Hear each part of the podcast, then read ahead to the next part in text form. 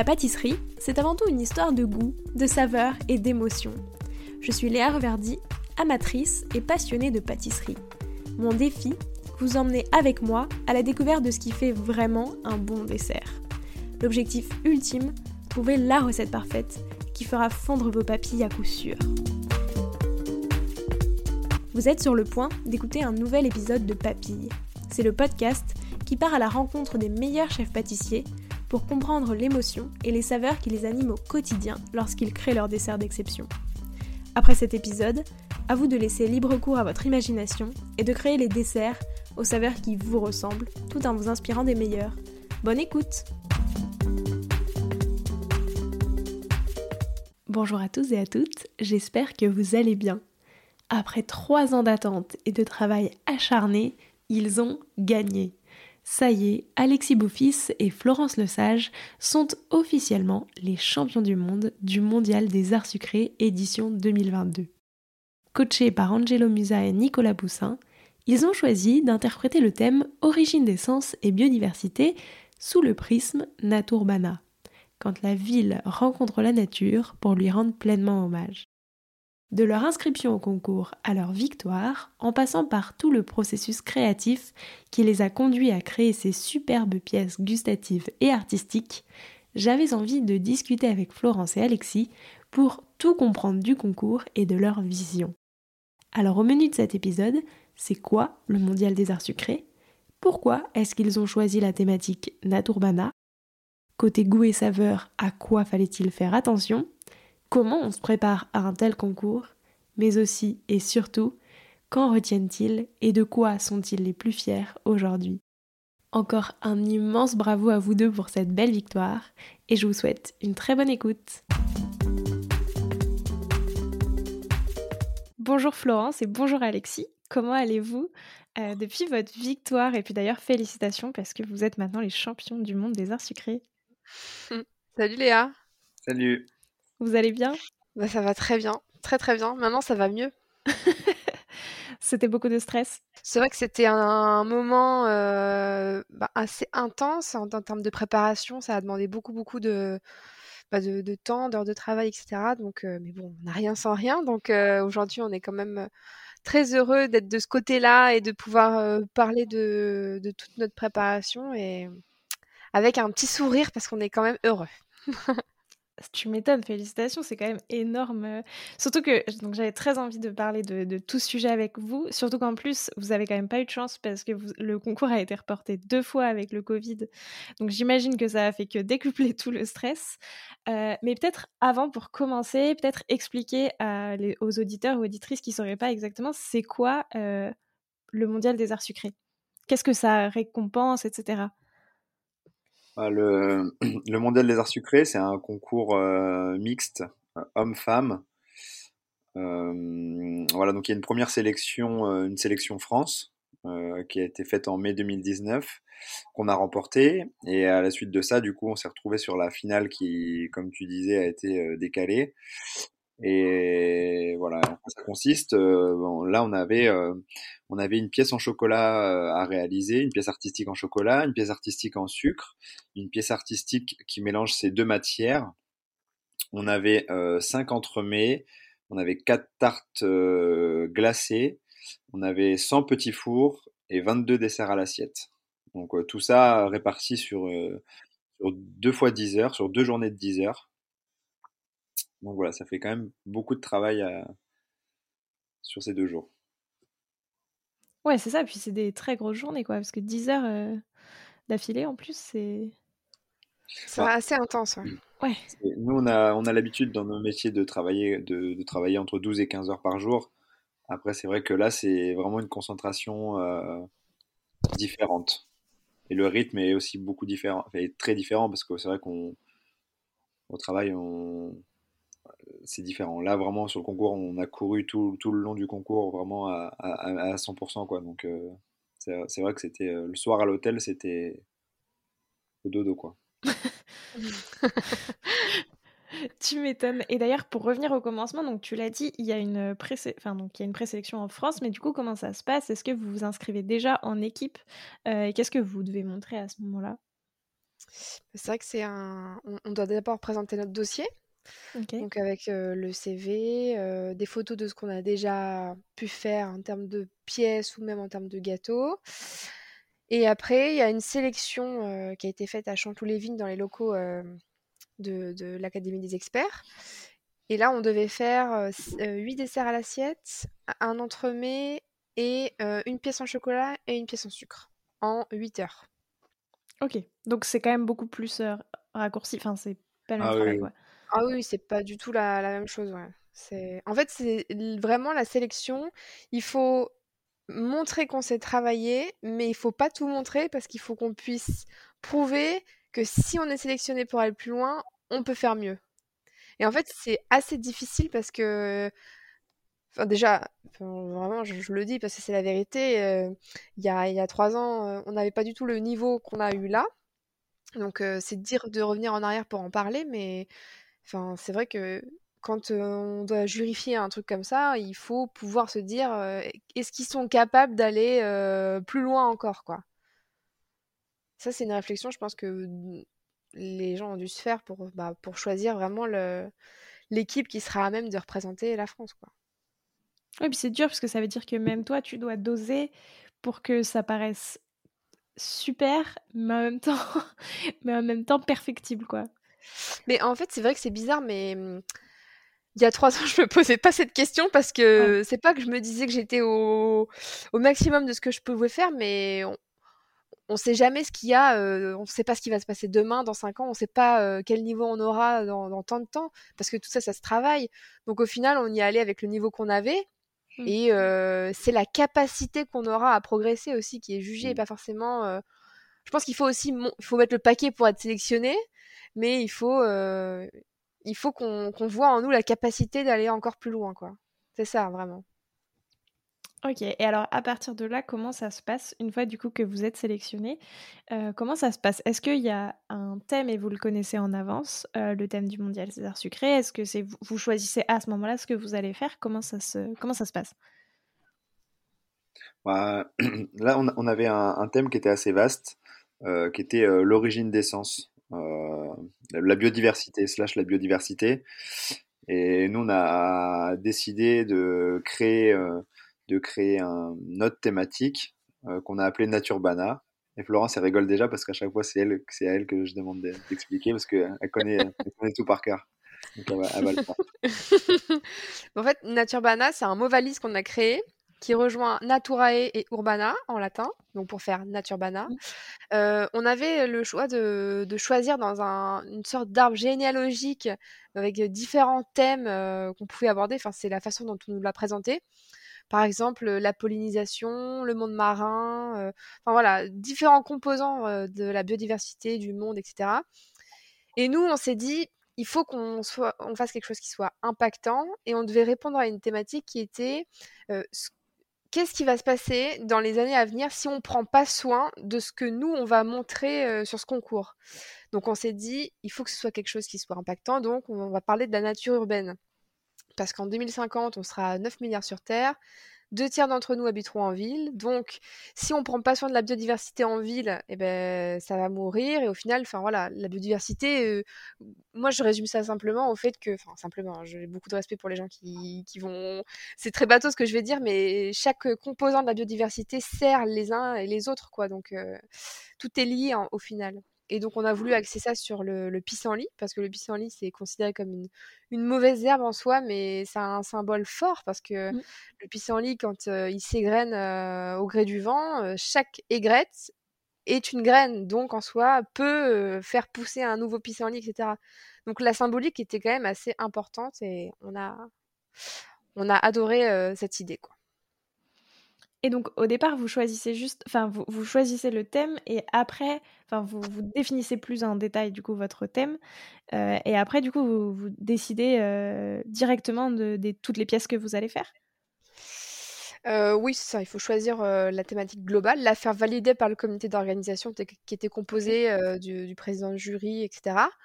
Pour pas qu'on soit hors, hors contexte. Et puis après, on, on travaille tout ce qu'on. Il faut suivre le fil rouge, il faut que tout ce qu'on prépare soit en rapport avec ce qu'on ce qu'on explique. Et ça, c'est vraiment difficile. Mmh.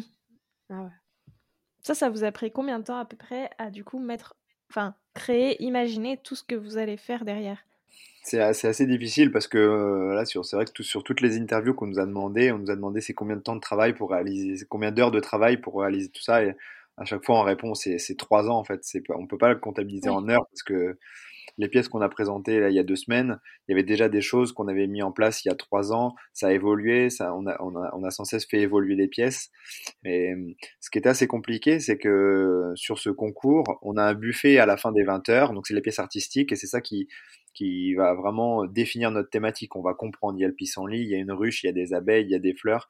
On comprend vraiment notre thématique. Mais avant ça, on envoie euh, euh, sur la première journée à 13h euh, le dessert à l'assiette, on envoie les petits fours, on mmh. envoie l'entremet.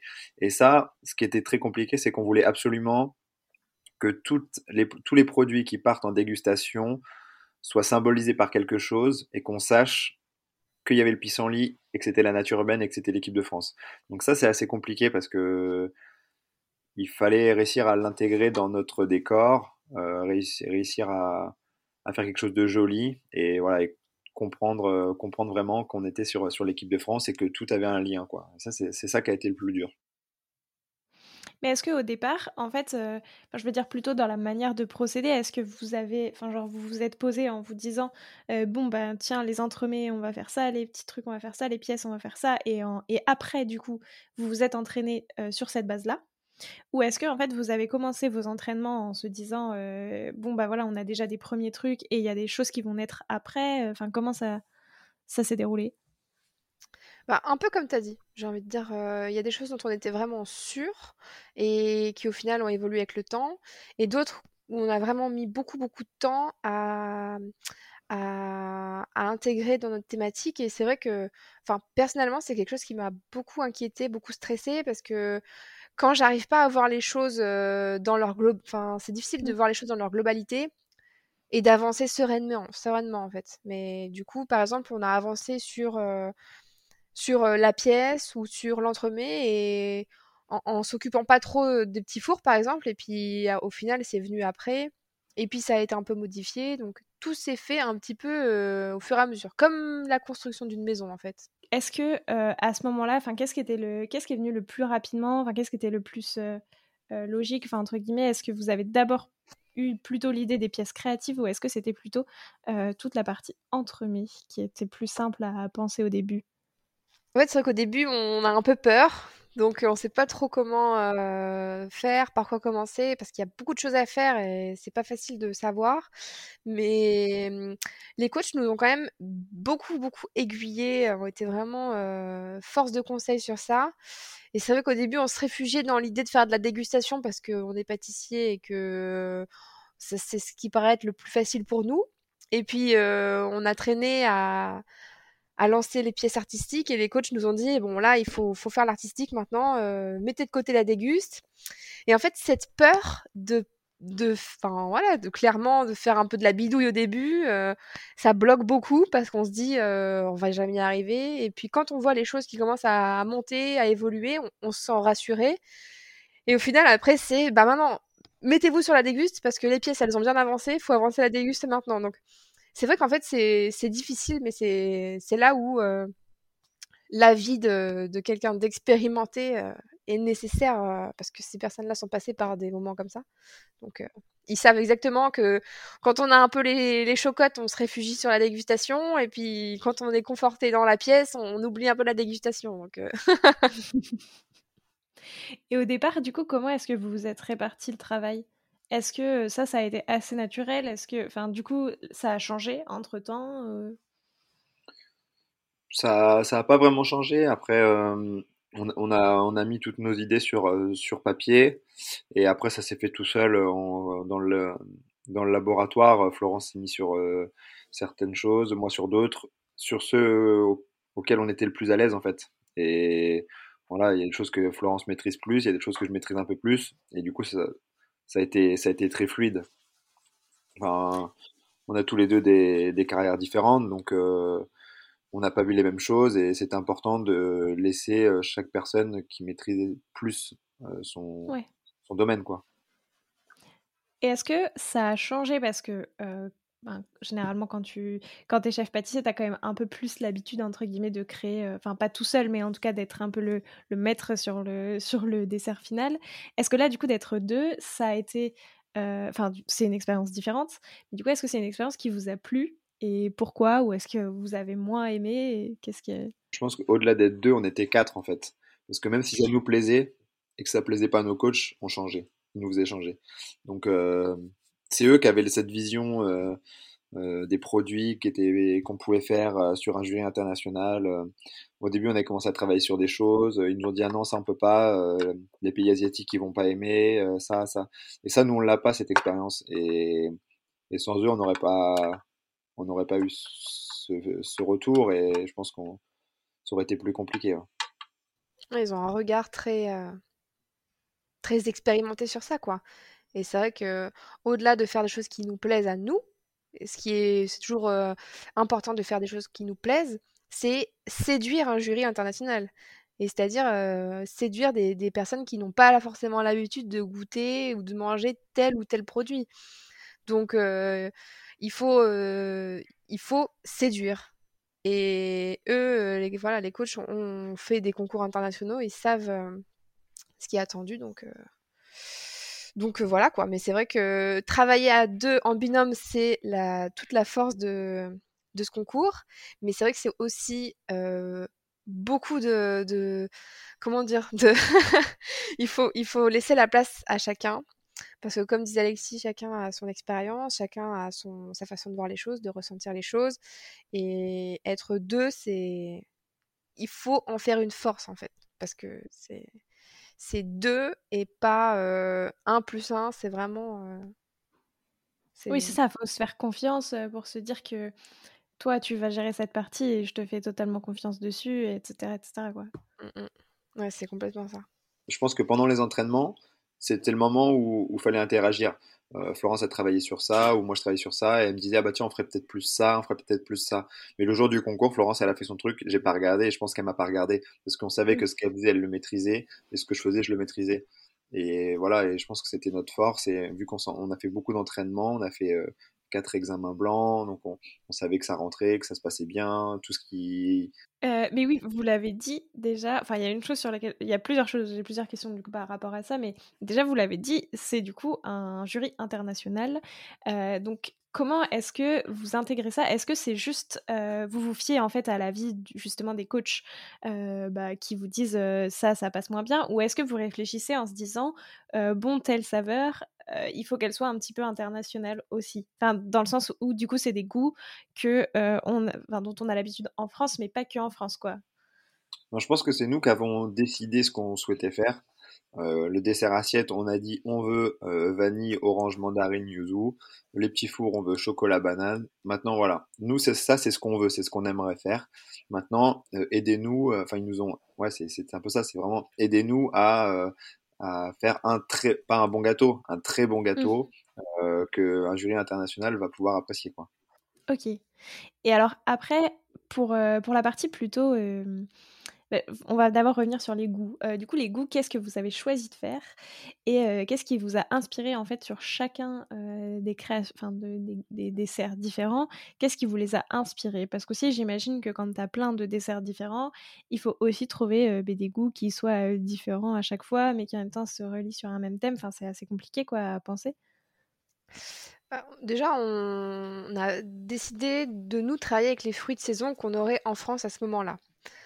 Mais les saisons ne sont pas les mêmes partout dans le monde, donc c'est pour ça qu'il y a eu des desserts avec des fruits rouges. Et ça peut sembler dingue, mais en France, c'est l'automne, il n'y a pas de, fraises, mais dans d'autres pays, il y en a. Donc ça, c'est après, c'était un parti pris de notre part à nous, mais c'est choisir des goûts qui sont lisibles, parce qu'il faut que ce soit, par exemple, je pense à, au dessert à l'assiette, on avait choisi, comme dit Alexis, vanille, mandarine yuzu, il fallait que on, puisse déterminer vraiment en, goûtant une seule fois quel axe on, avait choisi. Après, c'est aussi ce que ça va pouvoir évoquer chez les gens, ces, goûts-là. Est-ce que c'est des choses qui vont être appréciées au niveau des textures également? Mais c'est des goûts lisibles et puis aussi il faut que ce soit percutant et tout de suite vraiment agréable parce qu'il faut pas que le jury puisse peut-être se dire oh bah je sais pas trop enfin voilà il faut que ce soit percutant parce qu'il y a comme tu dis beaucoup de choses à goûter en très peu de temps et si mmh. on passe avant quelque chose enfin après quelque chose qui était très fort très puissant et que nous c'est un peu évanescent et pas très très on va dire enfin pas pas fort mais avec sans trop de marqueurs qui, qui mmh déterminent vraiment notre dessert, on peut passer au travers de la passoire, quoi. Donc, et ça, Nicolas Boussin nous a vraiment fait énormément travailler sur le dessert assiette, je pense à ça, mais c'était vraiment toujours à la recherche de la saveur qui va faire que tout va matcher ensemble. C'était impressionnant parce que bah, il a goûté énormément de, il a un palais assez affûté et c'est vrai que c'était impressionnant parce que nous après, au-delà du fait qu'on était vraiment trop dedans et qu'on n'arrivait plus à, avoir un, avis, on va dire objectif, lui il a vraiment eu ce recul et il nous a fait travailler plus d'une quinzaine de fois les, les saveurs du dessert assiette et c'était assez impressionnant. Est-ce que ça, c'est des choses que. Enfin, c'était tout nouveau, justement, de retravailler et de pousser un dessert aussi loin Ou est-ce que c'est des choses que vous aviez quand même l'habitude. Euh, enfin, qui sont assez courantes à faire, en fait, euh, quand on bah, crée dessert D'aller aussi loin, je pense pas. Mais je pense que ça nous aidera pour la suite. Parce que mmh. pour les gens qui seront autour de nous, qui feront des concours, on sera. Puis mine de rien, on a vraiment affûté notre palais aussi parce que entre le premier dessert à l'assiette qu'on a goûté qui était déjà, je pense, très bon pour beaucoup de gens. Euh, c'était un riolet à la vanille avec des oranges, machin. C'était déjà très bon. Mais là, ce qu'on a fait, vraiment, euh, le dernier test qu'on a fait avec les, saveurs qu'on a pu rajouter dans le dessert, c'était vraiment très bon en fait. C'est là toute la différence entre un bon dessert et un très bon dessert. C'est vraiment le, petit twist, euh, les essais. Et puis même pour nos créations de, tous les jours dans, notre hôtel respectif, je pense que ça nous aidera parce que c'est vrai que quand on est chef, on est un peu des fois livré un peu à nous-mêmes en disant ok c'est bon. Mais non, il faut pas que ça soit bon, il faut que ce soit très bon en fait. Et c'est vrai que je pense que cette partie-là qu'on a vécue avec Nicolas, je pense que nous aidera pour la suite. Alors, tu as dit, euh, on a vu en fait ce que c'est de passer d'un bon dessert à un très bon dessert, de rajouter tout ce qui va le, transformer. Euh, c'est quoi? Enfin, vous, par exemple, très très concrètement, en fait, euh, entre la, toute première version de votre dessert à l'assiette et la version finale, qu'est-ce que vous avez changé? Comment est-ce qu'elle était cette version finale? Est-ce que tu as trois heures devant toi? Bah, En fait, pour faire pour faire quand même court, c'était le, côté, le riolet, le riolet, la cuisson, parce qu'on a cuit notre riolet au Thermomix. On a beaucoup utilisé le Thermomix parce que ça nous a permis de gagner énormément de temps et de maîtriser vraiment les cuissons parfaitement, parce que c'est toujours à peu près la, même cuisson, donc c'était très bien. Et c'est quel, déjà quel type de riz, ensuite quel type de vanille on veut utiliser? Au niveau du liquide, est-ce que c'est mmh, enfin combien de pourcentage de lait, combien de pourcentage de crème? À la fin, on trouvait que le, liquide était trop présent, on a diminué le liquide, mais au final, euh, c'était c'était pas assez crémeux, donc on a ajouté des jaunes pour que ça donne un peu ce côté euh, un peu crème anglaise qui lie le riz. Et au final, c'était pas assez, euh, comment dire, pas assez texturé, donc on a ajouté un, ouais, on a ajouté un tout petit peu de gélatine pour figer les liquides et pour donner cette impression vraiment de crémeux. Donc euh, vraiment déjà le riolet en lui-même, il nous a demandé euh, beaucoup de réflexion. Et après euh, la compotée d'orange cuite au four, on, a, on est parti d'une recette qui était très approximative où on savait pas combien il y avait vraiment de jus, c'était vraiment une quantité d'orange. Et Nicolas nous a dit non mais vous pouvez pas faire ça, c'est trop, c'est instable en fait comme, comme recette. Donc il nous a il nous a donné une recette qu'on a bidouillée par la suite parce qu'on a ajouté des épices, on a ajouté bah, des poivres, etc. Et en fait, quand il goûtait, il dit ça manque de quelque chose. Et en fait, à chaque fois, j'ai pas les arguments là et les bonnes explications, mais à chaque fois, il nous disait, il, ça manque de twist, il manque un petit côté qui pique, il manque ce genre de choses. Et au final, ça nous, on a rajouté de la menthe et la menthe, c'était incroyable. Mais au début, on se dit menthe orange riolet, ça va être mmh. bizarre, mais c'était, ça a apporté toute la fraîcheur au dessert. Pareil, le sorbet, le sorbet, bah, la texture du sorbet était très importante. Donc il fallait vraiment la bonne texture, euh, il fallait pas qu'il il fallait qu'il soit à bonne température mais pas trop froid. C'était tout a joué son importance et technologiquement, on a appris aussi énormément de choses. Ouais, c'est ça. En fait, du coup, tous les petits twists, ça va à la fois passer par. Euh, en fait, les goûts, les goûts, ça reste les mêmes, mais du coup, ça va être toutes, euh, soit les petites épices que tu vas ajouter et les textures que tu vas travailler pour qu'elles soient vraiment parfaites, parfaites. Si j'essaye de résumer de comment on passe d'un bon dessert à un très, très, très bon dessert. Euh, et donc, ensuite, du coup, Pareil, donc là, pour la partie plutôt création visuelle, donc à la fois les desserts, en... enfin le, visuel des desserts et à la fois les pièces artistiques, qu'est-ce qui vous les a inspirés Et est-ce que, enfin, comment est-ce que ça s'est ça s'est passé Ouais, qu'est-ce qui, vous inspire en fait de faire une pièce artistique aussi grande, aussi importante? Comment est-ce que vous l'avez réfléchi? Déjà, je pense qu'il y a beaucoup de réflexions. Nous, ce qu'on voulait symboliser, c'était le souffle du pissenlit, euh, pour qu'il y ait vraiment une communication et une harmonie sur, sur le buffet. Donc, on voulait absolument qu'il y ait un pissenlit sur, sur, les, sur les trois pièces. Donc, on savait pas encore comment au tout début. Après, on s'est inspiré aussi de, photos qu'on a pu trouver sur Internet qui nous ont aidé à, construire le cheminement du buffet. Mais c'est vrai qu'après, c'est venu avec le temps. Et puis, j'ai pas les mots exacts de ce que Julien Alvarez euh, nous disait, et je crois que Florence était là quand il nous l'avait dit au Bristol. On était, c'était en tout le début, on commençait à, chercher ce qu'on ce qu'on faisait, il nous disait arrêtez de, chercher vos pièces, trouvez des techniques, trouvez les bonnes techniques, et euh, ensuite vous ferez, euh, je sais j'ai pas ces mots exacts, hein, mais trouvez les techniques, trouvez des nouvelles techniques, des nouvelles textures, des nouvelles matières, jamais vues, et ensuite vous ferez des pièces. Et au final, on l'a pas écouté parce que on trouvait que c'était pas ce qu'il fallait faire. Et on s'est rendu compte qu'à un moment donné, on a trouvé une nouvelle technique euh, sur, euh, sur les pièces. Euh, c'est vrai qu'on en a même pas reparlé avec Florence, mais on a, on a dégoté une nouvelle technique sur l'artistique. Et de, après cette technique, tout en a découlé. Enfin, vraiment, on savait que c'était ça qui allait nous, nous faire gagner, qu'on était persuadé de ça. Et, mais voilà. Je sais pas si on était un petit peu têtu ou, ou pas, mais voilà, enfin, je me souviens de ça. Je sais pas si Flo, tu t'en souviens, mais il nous l'avait dit bah, dans le Oui, oui, je m'en souviens très bien, et c'est vrai que. En fait, je pense que c'est le manque d'expérience qui nous a fait faire ça. Parce mmh. que euh, Julien Varese, avec l'expérience qu'il a vécue, le recul qu'il a aujourd'hui, euh, les personnes qu'il a pu conseiller, etc., il sait que c'est comme ça qu'il faut faire.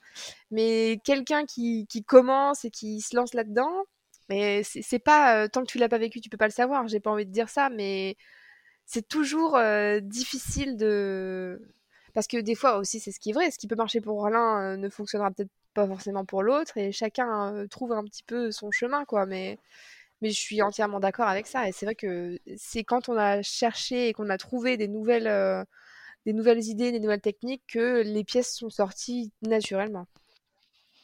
C'était quoi cette technique merveilleuse qui vous a tout débloqué? Mais il n'y en a pas qu'une. Celle-là, c'était vraiment quelque chose qui n'avait jamais été vu. Euh, donc vraiment celle-là, c'est celle dans laquelle on était plus confiant. Après, euh, il y a plein d'autres techniques, plein d'autres euh, choses sur les sur les pièces, mais la technique qu'on on a vraiment voulu mettre en avant, c'est l'hydrographie. Euh, voilà, c'est l'impression l'impression d'un motif sur une sur une sur une feuille alimentaire à base d'encre alimentaire soluble à la surface de l'eau.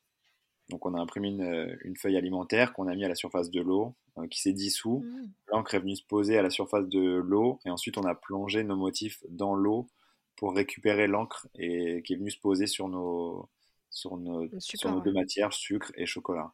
Et ça, c'est une technique qui est souvent utilisée en carrosserie et autres, et on a réussi à le rendre alimentaire, donc euh, voilà. Je pense que je l'ai bien résumé. Ouais, c'est vrai, très, ça, ça, fait très joli, ça donne très envie de voir euh, tout ça, ça a l'air incroyable. Et c'est vrai que c'est une technique qui finalement on voit pas mal dans d'autres choses. Est-ce que du coup c'est ça, enfin c'est comme ça que vous vous êtes euh, un peu, pas pour trouver des techniques qui sont qui sont jamais faites, c'est du coup tu cherches dans d'autres artisanats euh, comment est-ce qu'on peut faire des choses et est-ce qu'on pourrait l'appliquer pareil Exactement. Exactement. Après, euh, enfin voilà, ça a été un petit plus. Ça n'a pas fait tout notre buffet, mais ça nous a permis. Euh, et puis après, c'est motivant en fait. Quand on, trouve quelque chose comme ça et on se dit ah c'est génial, euh, ça, pousse à faire d'autres choses. Ça ouvre la porte au reste. Et ça n'a pas fait tout le buffet, c'était vraiment des petits éléments. Mais voilà, c'est des petits plus, plus des petits plus qui font que ça, ça a donné un beau rendu, à mon sens. Oui, c'est ça, le rendu était très très joli. D'ailleurs, je pense que je mettrai des, des, photos sur Instagram, etc., pour les gens qui veulent voir. Dans tous les cas, sur vos comptes, il y, y, en a aussi, mais c'est vrai que c'était très joli. D'ailleurs, est-ce que, pour reprendre ce truc du pissenlit, est-ce que vous avez utilisé du pissenlit dans vos desserts? C'est quelque chose qu'on a pensé.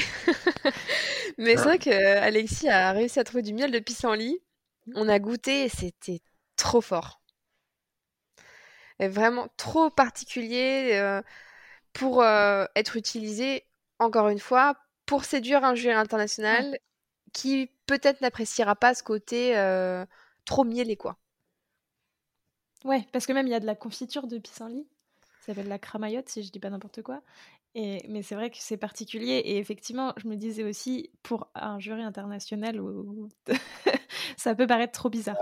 C'est un produit qui est on a réfléchi, hein, on, s'est dit on le fait, on le fait pas, et je pense que de toute manière euh, Nicolas et Angelo nous auraient vite stoppé, on n'aurait pas perdu de temps avec ça parce que il faut que ça plaise, euh, comme on dit depuis le départ, un jury international. Et et c'est vrai que ce miel-là était intéressant, mais je pense que dans la, dans la globalité, euh, dans l'entièreté du dessert, on aurait, on aurait senti peut-être un peu le miel, mais on n'aurait jamais pu dire que c'était un miel de pissenlit.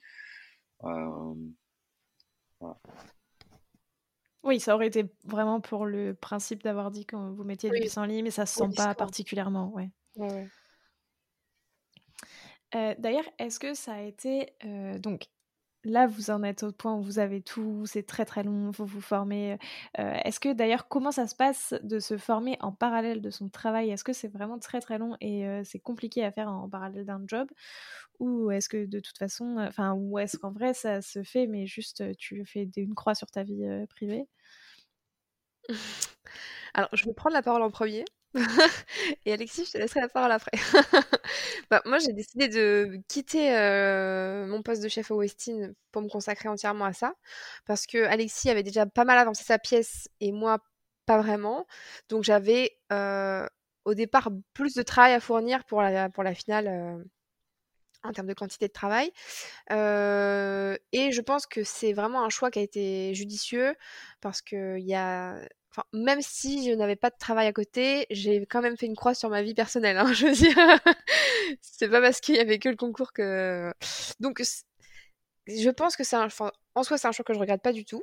C'est pas un choix que je peux conseiller à des gens parce que il y a énormément de gens qui se préparent en même temps que qui travaillent. Donc après, c'est un choix purement personnel qui s'est bien présenté pour moi et c'est pour ça que je l'ai fait.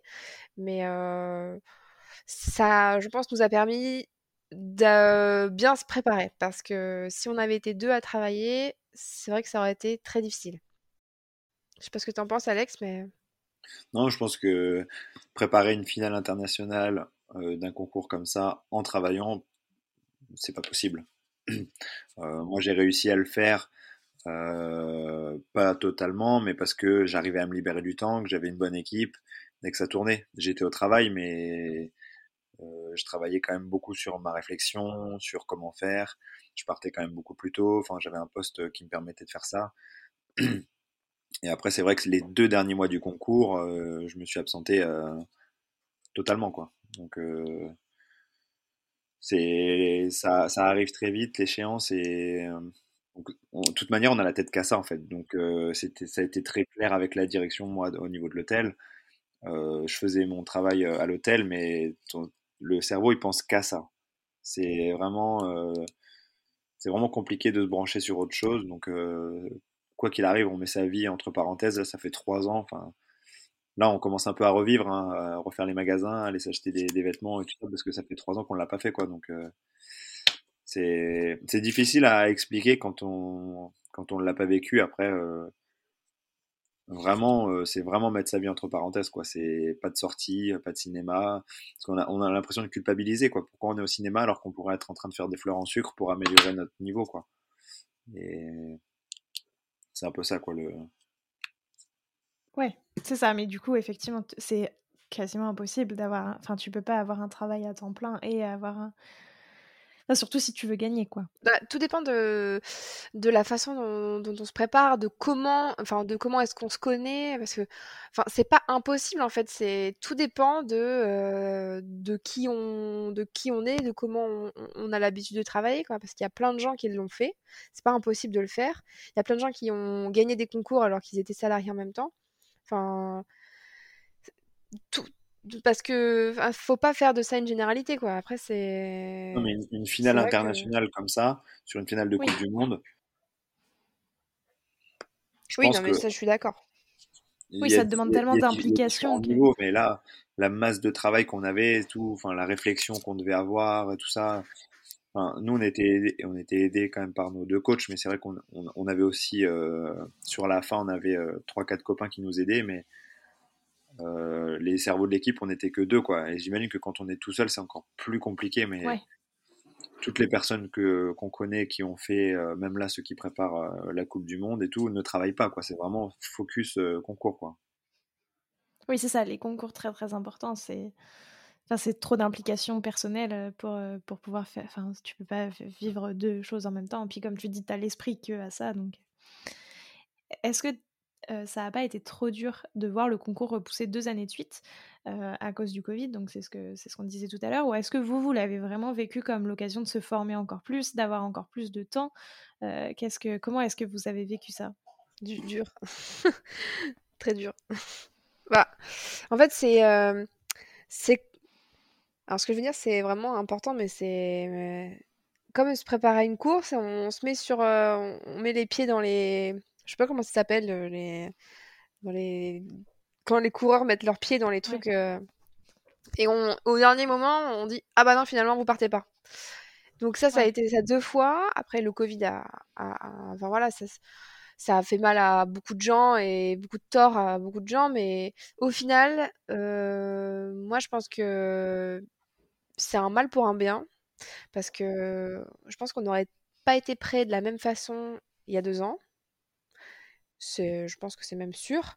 Après, c'est pas, c'est pas quelque chose que je dirais n'importe comment, mais je pense que c'est la réalité en fait. Ce, laps de temps supplémentaire qui nous a été accordé, ben, par rapport à tout ce qui s'est passé dans le monde, ça nous a permis au final d'être prêts au bon moment et l'alignement des planètes s'est fait, fait, donc on a ça a été dur, mais en soi, je pense que c'est un mal pour un bien.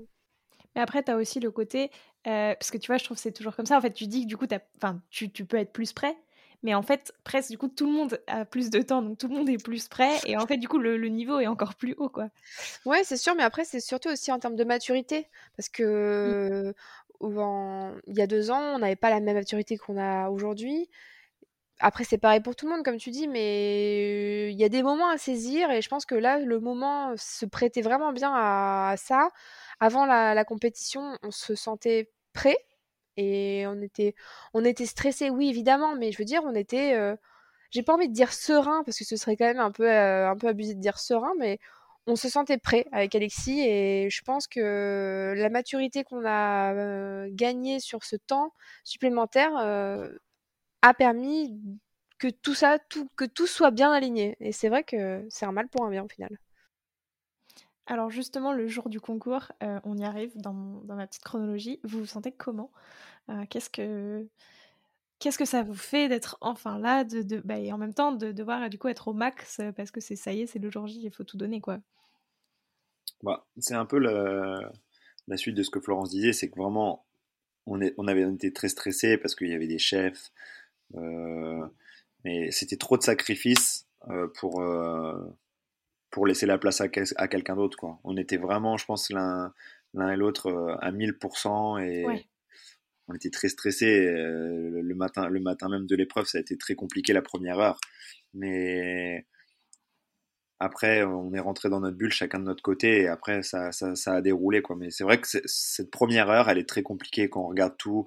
On a des spots sur nous, euh, des caméras, on nous filme, euh, on a des coachs internationaux autour de nous qui prennent des vidéos de ce qu'on est en train de faire, tout ça. C'est très déstabilisant. Mais à un moment donné, le cerveau, il, il bloque et il se dit, euh, t'as pas fait tout ça pour rien, et hop, se met dans notre bulle et après, ça a été, ça a été beaucoup, un peu plus fluide en tout cas. Et toi, Florence, comment tu te sentais? Bah, En fait, moi, j'avais hâte. Mais c'est bizarre à dire parce que j'étais prête, je sentais que j'étais prête. toute la préparation, tout le travail qu'on avait fourni en amont, la préparation mentale aussi que les coachs nous ont, nous ont donné dans, dans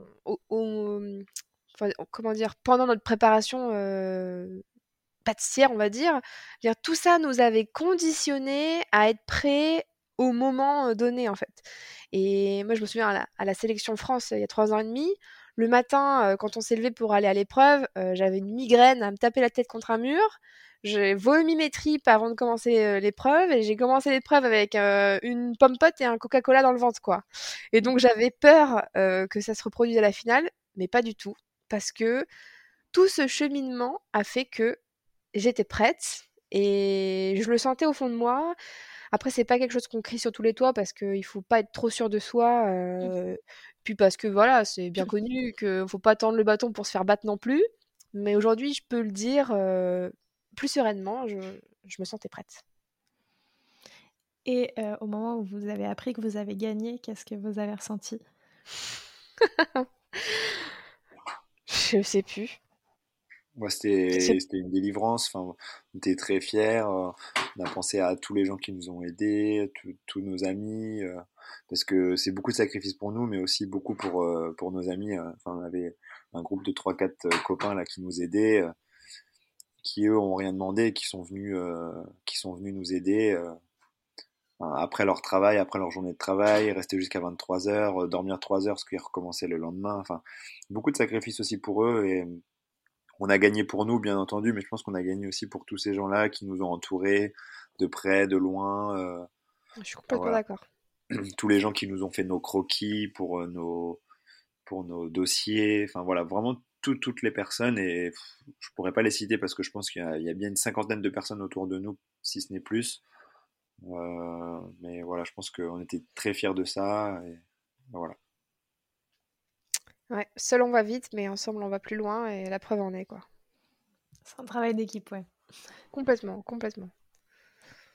Euh, de quoi vous êtes le plus fier, chacun d'entre vous, de toute cette, euh, bah, de tout ce concours Peut-être euh, soit le jour du concours, soit de tout ce qui s'est passé avant. Qu'est-ce qui vous rend le plus fier aujourd'hui? Moi, je pense que c'est, comme a dit Nicolas Boussin, c'est vrai que j'ai toujours eu un peu de réserve sur ce que j'ai fait, etc. Et Nicolas m'a dit, tu peux être fier parce que tu as cassé le plafond, de verre au-dessus de ta tête. Et c'est vrai. parce que je, le jour J, en fait, je me suis pas posé la question de savoir si j'étais capable de le faire ou pas. Je l'ai fait. Et après l'épreuve, il m'a dit que voilà, s'il y avait eu le moindre événement, rien n'aurait pu me déconcentrer. J'étais vraiment, même, moi en regardant les photos après, je me surprends à, me voir concentrée comme ça et à me dire que bah, je suis capable de le faire. Et voilà, moi je suis fière d'avoir cassé le plafond de verre au-dessus de ma tête. Et toi, Alexis? Moi, j'avais pas d'appréhension sur ça, en tout cas. Euh, enfin, peut-être un peu moins que Florence. Euh, je pense que ce, dont je suis le plus fier, c'est de ne pas avoir lâché, parce que, comme, on disait au début, hein, ça a été repoussé une fois, deux fois, et on a toujours gardé pendant ces trois années euh, euh, la même euh, rigueur, la même envie et le goût, le goût du travail, parce que c'est pas facile de, de, rester concentré sur ça quand il y a des confinements, tout le monde se retrouve à la maison. C'était en plein été, enfin, vous voyez on peut aller à la piscine, on peut faire plein de choses. Euh, nous, il fallait qu'on reste, euh, qu'on reste concentré parce qu'on ne savait pas, on n'avait pas de date. Euh, et au final, ça, a payé parce qu'on mmh. on, était aussi confinés à la maison, mais il y avait une partie de repos, mais il y avait aussi du temps de travail, on réfléchissait, du dessin, la forme des entremets, tout ça, ça, ça, nous a permis aussi de, faire ça et de toujours vraiment rester concentré jusqu'au bout. Quoi. Et qu'est-ce que si on pense à un élément que, genre, admettons, vous pensez encore que vous vous en souviendrez dans 10 ans, euh, c'est quoi? Enfin, genre, qu'est-ce qui vous a vraiment marqué au point que vous allez vous en souvenir euh, toute votre vie? Le pissenlit. Tu peux plus en voir maintenant. Je trouve ça toujours aussi magique, mais euh, en tout cas, ce dont je me souviendrai dans 10 ans, c'est la force que les coachs nous ont donnée. Vraiment, enfin, j'ai pas envie de, parler, d'avoir l'impression de parler trop de ça, mais ça nous a poussé incroyablement et moi j'ai beaucoup beaucoup de respect pour pour eux parce que ils ont en eux la force d'accompagner des, jeunes comme nous, enfin, à être meilleurs, à, gagner, etc. Et je trouve ça, franchement, je trouve ça beau et j'espère dans 20 ans avoir cette même force et réussir comme ça en accompagnant des jeunes justement à, ce niveau-là. Vraiment, je trouve ça vraiment beau. Toi, Alexis, ce serait quoi? Qu'est-ce qui t'a marqué au point que tu t'en souviennes toute ta vie? On n'en a pas parlé, mais j'aurais dit, j'aurais dit presque la même chose. Moi, ce qui m'a, enfin, pas... ce qui m'a marqué dernièrement, en tout cas, c'est la photo qui a été prise. Je sais pas par qui elle a été prise. On est tous les quatre avec euh, Nicolas et Angelo, qui est passé sur les réseaux un petit peu, parce que je pense que ça reflète vraiment ce qu'on a vécu sur ces six derniers mois et, je pense que la photo parle d'elle-même en fait. Donc euh, ça rejoint vraiment ce que Florence a dit et c'est pas l'entièreté du concours, mais vraiment, je pense que c'est le symbole de ces six derniers mois. Quoi. C'est, ça a été beaucoup de travail pour nous, mais beaucoup d'investissement pour eux. Euh, Nicolas et Angelo, on les harcelait de messages, de photos, de le week-end, le dimanche, le jour férié. Et Nicolas, il, il nous a dit à plusieurs reprises euh, qu'il était très fier, mais qu'il était très content. Enfin, il était content que ça se finisse parce qu'on l'avait quand même bien fait chier, quoi. Donc, euh, et surtout, il a dit Moi, j'ai vraiment envie de pleurer sur la Marseillaise. Et on avait plus envie de pleurer de lui avoir, entre guillemets, offert ça que d'avoir gagné pour nous. mais ça, c'est vrai que c'est une certaine pression qui nous a. Enfin, une certaine pression qu'on s'est mis aussi, mais en fait, les, les deux coachs euh, qu'on a choisis, c'est nous qui les avons choisis, ça n'a pas été. Euh, c'est pas des coachs qui sont donnés euh, voilà pour l'équipe de France, c'est nous qui les avons choisis et on a demandé à Angelo, on a demandé à Nicolas et, il nous a dit, enfin Nicolas nous avait dit euh, il y a maintenant trois ans, euh, je vous accompagne, mais par contre c'est la dernière fois. Après voilà, il commence à, penser à autre chose et tout ça, donc il nous a dit si je vous accompagne, je serai avec la Marseillaise et et quand on a su qu'on était premier, on lui a dit, on lui, a rappelé quoi ce qu'il nous avait dit. Et par rapport à l'autre, euh, enfin si chacun devait dire ce dont vous êtes le plus fier de l'autre, alors Florence, de quoi tu es le plus euh, enfin fier d'Alexis et vice-versa, qu'est-ce qui... bah, c'est vrai que je pas, c'est pas que j'ai pas eu l'occasion de, de, de, te le dire, mais c'est vrai que ça fait un peu déclaration. je suis fière que t'aies pas lâché, fière que t'aies toujours eu cette rigueur euh, bah, qui te caractérise, parce que c'est vrai que tu es, quelqu'un de très rigoureux, qui est par c'est parfois déstabilisant pour euh, des gens comme moi qui c'est pas que j'ai un peu le fonctionnement d'une artiste, on va dire, mais je suis un petit peu bordélique, ça peut m'arriver, il est vrai. Donc euh, merci pour ça et je suis, je suis fière que, que tu aies réussi à imposer tes idées parce que tu as eu de très bonnes idées. Donc vraiment, félicitations, champion du monde. Merci. Bah, après, moi, euh, c'est vrai qu'on n'en a pas parlé, mais je suis assez fier parce que Florence a beaucoup manqué de confiance euh, sur, sur certains points et, et j'irais même jusqu'à jusqu'à la fin du concours, vraiment jusqu'à la fin. Et le jour J, dans le box, c'était vraiment une autre personne et je pense que, comme Nicolas disait, elle a, elle a cassé le plafond de verre qui était au-dessus de sa tête et, j'avais une crainte parce que Florence, elle se remet très très souvent en question pour tout, euh, alors que ce qu'on, ce qu'elle vient de faire, c'est très bien, mais est-ce qu'elle peut faire, est-ce qu'elle peut faire mieux? Oui, on peut toujours faire mieux, mais est-ce qu'on a le temps à partie Bah ça, peut-être pas. Et au final, le, le jour J, c'était, c'était vraiment quelqu'un d'autre. Et pourtant, on a fait, comme on disait tout à l'heure, un quatre examens blancs, mais pendant les examens blancs, c'était, elle était toujours stressée, ça c'est pas bien, qu'est-ce qu'on peut faire pour améliorer? Mais le jour J, c'était vraiment une autre personne, quoi. On on, on se regardait pas, enfin, on n'a pas besoin de se regarder ça fonçait euh, des deux côtés. Et pour le coup, c'est vrai que ça, c'est. Je suis assez fier de ça et très content pour elle aussi parce que je pense qu'elle a... elle avait un peu peur de ça. Et voilà. Merci. C'est beau, bravo tous les deux vraiment. Euh, d'ailleurs, comment est-ce qu'aujourd'hui ça a changé votre manière de voir peut-être d'abord la pâtisserie et ensuite de la faire? C'est un peu tôt pour en parler. Hein. C'est vrai que c'est tout, tout frais. Après, une autre étape de la vie s'ouvre, en tout cas professionnelle, donc qui va être semée de, de, plein de choses, hein, mais c'est autre chose qui s'ouvre à nous et je trouve ça, je trouve ça cool en fait. J'ai l'impression qu'on est rentré dans une famille en fait. C'est Enfin, c'est comme ça que je le perçois. C'est, on est rentré dans une famille et je trouve ça, je trouve ça chouette et j'ai toujours envie que dans mes enfin déjà que mes valeurs ne changent pas c'est sûr mais que toujours ça ça rime avec transmission et passion. Vraiment. C'est ça qui m'anime et j'ai toujours envie de faire transpirer ça donc et de quoi est-ce que vous avez envie maintenant pour justement tu, tu, disais c'est un nouvel un nouveau chapitre qui s'ouvre et tout professionnellement etc de quoi est-ce que vous avez envie pour commencer ce nouveau chapitre? J'allais dire des pina coladas et des vacances. ben, de, de pouvoir euh, voyager un petit peu, voir ce qui se passe dans d'autres pays, euh, comment ça fonctionne, voilà, de pouvoir profiter un petit peu de. Bah, maintenant professionnellement, de pouvoir profiter un petit peu de ce qui va s'offrir à nous, à nous, et puis euh, voilà, de, de, de, de, se construire, de de grandir, de voilà, il y a pas, en tout cas pour ma part, j'ai pas de projet vraiment défini euh, avec une date à respecter, mais c'est c'est ça.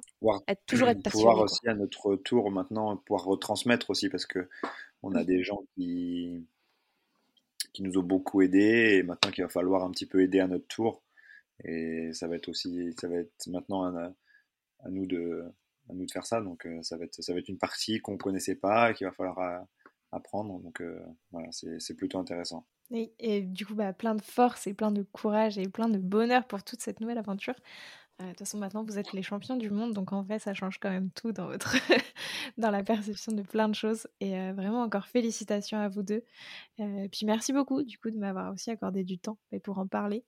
Merci à toi, Là, c'est, je profite de le dire, c'est super ce que tu fais et on est super content de pouvoir partager cette expérience avec toi. Bah merci beaucoup. J'espère que cet épisode vous a plu et moi je vous dis à la semaine prochaine en compagnie de Tito Enclodé. D'ailleurs, petit teasing, ce sera le tout dernier épisode du mois de novembre. Pour la suite, Papy ne s'arrête pas du tout, mais je vous réserve quelques surprises dont je vous parlerai un peu plus en détail la semaine prochaine. Prenez soin de vous.